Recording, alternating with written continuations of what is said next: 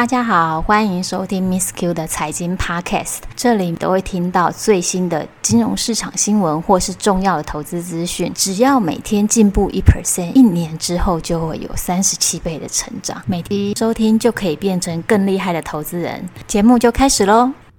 Hello，今天要跟各位再继续介绍堕落天使债券，延续上一集的话题。这两集的节目，如果你是我 Money Bar 的读者，下方会有文章的连结，可以帮助你更加深对堕落天使债券的了解跟印象。如果你是才刚接触的听众的话，这一集可以让你好好的来认识堕落天使债券，还有投资它的魅力到底在哪里。首先，延续上一集的话题，堕落天使债券它是属属于高收益债里面的最高等级，那当然会处在最高等级，就代表它可能曾经是投资等级，因为一些的原因、业务的关系，它被降级到堕落天使债券。其实现在是疫情期间，是一个很好投资堕落天使债券的时机。怎么说呢？因为有一些企业它的体质非常良好，可是因为疫情的关系，市场产生了一些极端的变化。以至于它因为这些极端的因素被降到了堕落天使债券等级，所以你可以在这里以一个很便宜的价格、很高的利率来投资它。这就是呃，也是这一集为什么要来介绍它的一个主要目的。堕落天使债券的投资方法呢，在台湾有一档基金。是跟堕落天使债券有关，大家可以自己去 Google。那在美国的话呢，就有两档的 ETF，一档就是 ANGL，那另外一档是比较小一点，那就先不用提。堕落天使债券的成分，为什么说现在是一个蛮不错的机会？因为疫情的关系，所以有些好的 quality 的公司，它被降频到 Falling Angel。举例来说，其中一间是西方石油公司，这间公司是巴菲特曾经投资过的公司。在疫情期间呢，大家知道有历经了负油价的这么极端的情况，但是随着石油的油价回到了七十块以上。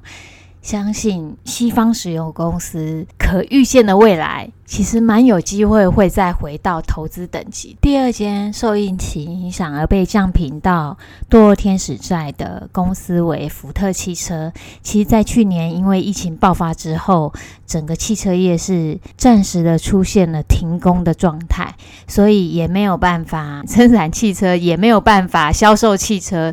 所以去年呢，它很快的就被打入了堕落天使债券。去年二零二零年，它是出现亏损了十三亿美金。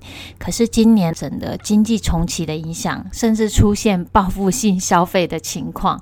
虽然还是有晶片短缺的影响，它的第一季呢净利是达到三十三亿美金，然后第二季是十一亿美金，就是大幅翻转了去年亏损的命运。所以，我们其实可以预期，疫情的影响如果越来越消退的话。他的体质会慢慢的往投资等级去迈进，这也是为什么投资堕落天使债券的原因，因为他们是暂时性的受到疫情的影响而被 downgrade 到非投资等级。但当疫情的影响因素渐渐渐渐的被稀释之后，或降低之后，就很有可能体质改善就会回到投资等级身上。所以基本上这就是一个整个投资堕落天使债券的一个投资的循环跟流程。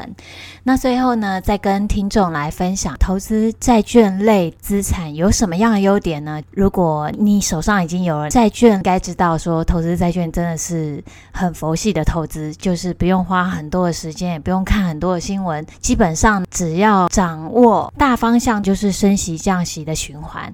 其余的时间就是等待它配息，还有等待你的投资策略得到一个实现。那更重要的是，因为它本身的波动非常的小，所以会小到让你是抱得住、抱得久，可以赚到一个波段的一个收息跟价格的差距。